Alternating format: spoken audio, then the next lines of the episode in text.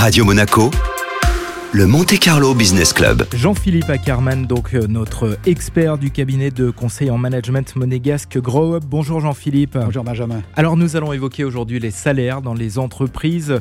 Euh, c'est un levier indispensable pour motiver ou démotiver. Le salaire en fait démotive. Le salaire est un élément de démotivation, ce qui peut paraître bizarre. Le salaire n'a jamais motivé quelqu'un. Pourquoi? Le salaire démotive, ça veut dire quoi? Si jamais je sens que je ne suis pas payé à ma juste valeur, ça me démotive. La différence qu'il y a de salaire entre hommes et femmes, ça démotive. Si j'ai l'impression que d'autres sont surpayés par rapport à moi, par rapport à mon travail, ça démotive. Et si on me met à niveau, ça me motive pas, juste ça arrête de me démotiver. Et souvent l'erreur que font les, les dirigeants, c'est qu'il y a un collaborateur qui n'est pas content, qui a peut-être des revendications, qui a peut-être une insatisfaction, et tout de suite on va aller sur le salaire. Mais c'est pas la question qui a été posée. La question, ça a été peut-être euh, indifférent, peut-être un point à améliorer. Mais c'est sûr que si on me donne une augmentation, je vais la prendre. Mais j'ai pas résolu le problème de démotivation. Mais est-ce qu'on peut quand même motiver avec la rémunération? Le seul élément de motivation, c'est l'intéressement au résultat. C'est le seul élément de motivation. Pourquoi c'est un élément de motivation fort? Parce que c'est la résultante d'un travail effectué. Et donc si je mets l'intéressement au résultat sur une formule simple et pas une formule compliquée où à la fin de l'année on vous dit qu'il n'y a rien, mais une formule simple, et si cet intéressement je peux le lire tous les mois, je dis bien tous les mois, ça va me permettre d'être hyper motivé parce que tous les mois, je sais ce que je dois s'améliorer ou je sais les économies que je dois faire.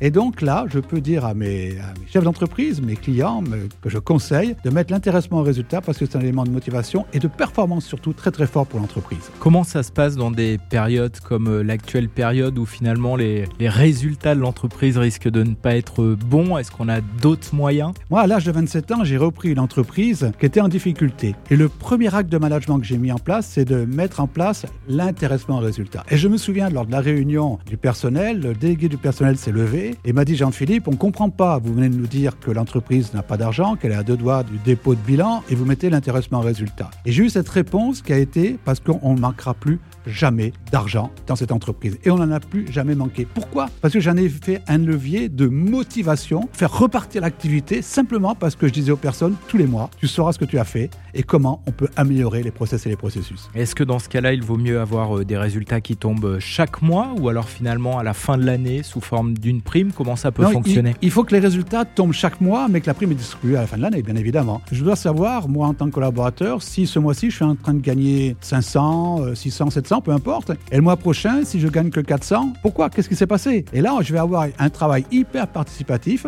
des collaborateurs sur la gestion de l'entreprise et sur la marge de l'entreprise. Est-ce que cette idée-là peut vraiment euh, fonctionner avec euh, tout type de tâches, tout type de travail dans l'entreprise? Le salaire paye la responsabilité et l'intéressement au résultat paye l'implication. Et moi, ce que je mets en place, c'est l'intéressement au résultat identique pour toutes les personnes dans l'entreprise, que ce soit un vendeur, euh, dans l'administratif, euh, dans le commercial, même euh, peut-être les personnes qui ont des métiers moins nobles, mais qu'on a embauchées parce qu'elles ont une nécessité et une implication dans l'entreprise. Merci Jean-Philippe.